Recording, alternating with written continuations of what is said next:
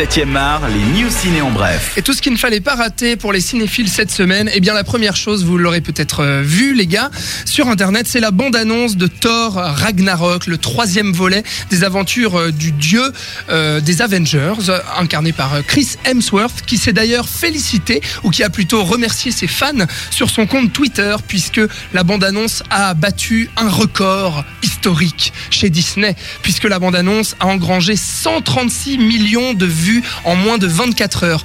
Euh, le record chez Disney était détenu par euh, La Belle et la Bête, qui avait engrangé pas moins de 90 millions euh, de clics en moins de 24 heures. Et bien là, c'est battu. 136 millions. C'est battu trois mois après, hein, voilà. Donc euh, dans dans, Oui, deux, c'est dans, ça. dans deux mois, euh, ce sera autre chose, ce sera Star Wars. C'est ça, et il y a eu énormément d'autres bandes annonces depuis La Belle et la Bête qui ont fait flamber les chiffres. C'est assez hallucinant. Euh, vous saurez que l'épisode 3 de Thor sortira le 25 octobre prochain dans, nos, dans nos salles. Et ce sera une aventure où celui-ci va devoir sauver son royaume Asgard alors qu'il est retenu aux confins de l'univers. On voit d'ailleurs son marteau brisé dans la Et on retrouve euh, une nouvelle fois donc Chris Hemsworth et Mark Ruffalo est également de la partie dans le rôle de l'incroyable Hulk puisque la bande-annonce se termine avec Thor dans une arène qui doit affronter l'incroyable Hulk. On ne sait pas pourquoi Hulk est censé être gentil, est censé reconnaître son ami Thor. Eh bien non.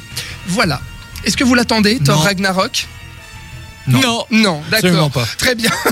Euh, on en- je viens d'en parler tout de suite. euh, un petit détour par La Belle et la Bête quand même, qui est déjà milliardaire au box-office mondial. Voilà, l'adaptation du classique de Disney, qui Ça devrait même doubler Alice au Pays des Merveilles, parce que Alice au Pays des Merveilles avait engrangé un milliard et quelques euh, au box-office en 2010. Cette daube là? Oui, oui, oui, oui, tout à fait. Et puis il y avait le livre de la jungle, le pardon, le livre de la jungle l'année passée, qui n'avait tout juste pas franchi la barre du milliard. Eh bien, La Belle et la Bête, c'est fait en moins d'un mois. Chapeau les gars, on va Ah, avoir bravo, quelques, quelques adaptations live action de nos classiques Disney préférés pour les années à venir, je Et pense. Quoi, j'ai entendu quoi 19 il y en a C'est ça, il y en a pas mal. oui, oui.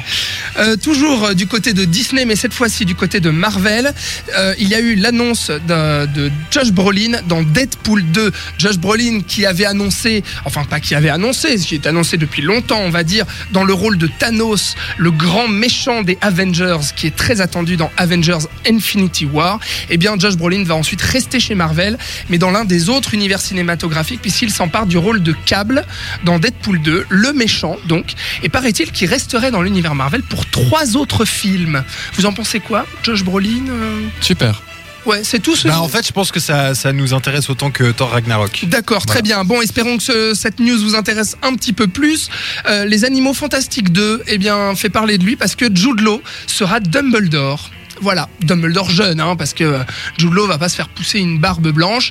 Euh, on- puisque vous le savez, les Animaux Fantastiques sont un préquel à la saga Harry Potter, où l'on suit le sorcier Norbert Dragono, le fameux sorcier dont Harry Potter euh, a lu tous les livres, tous les ouvrages, etc. sur Mais le il a pas la même fantastique. tête.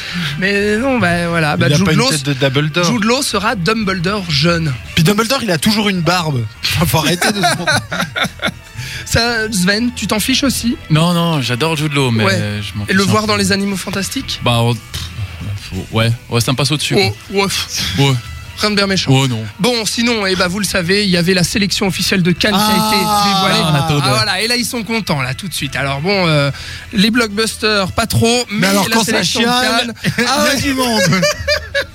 Exactement. Et bah on en reparlera plus en détail en fin d'émission, puisqu'on pourra décrypter ensemble euh, euh, cette sélection officielle. Voilà pour les news.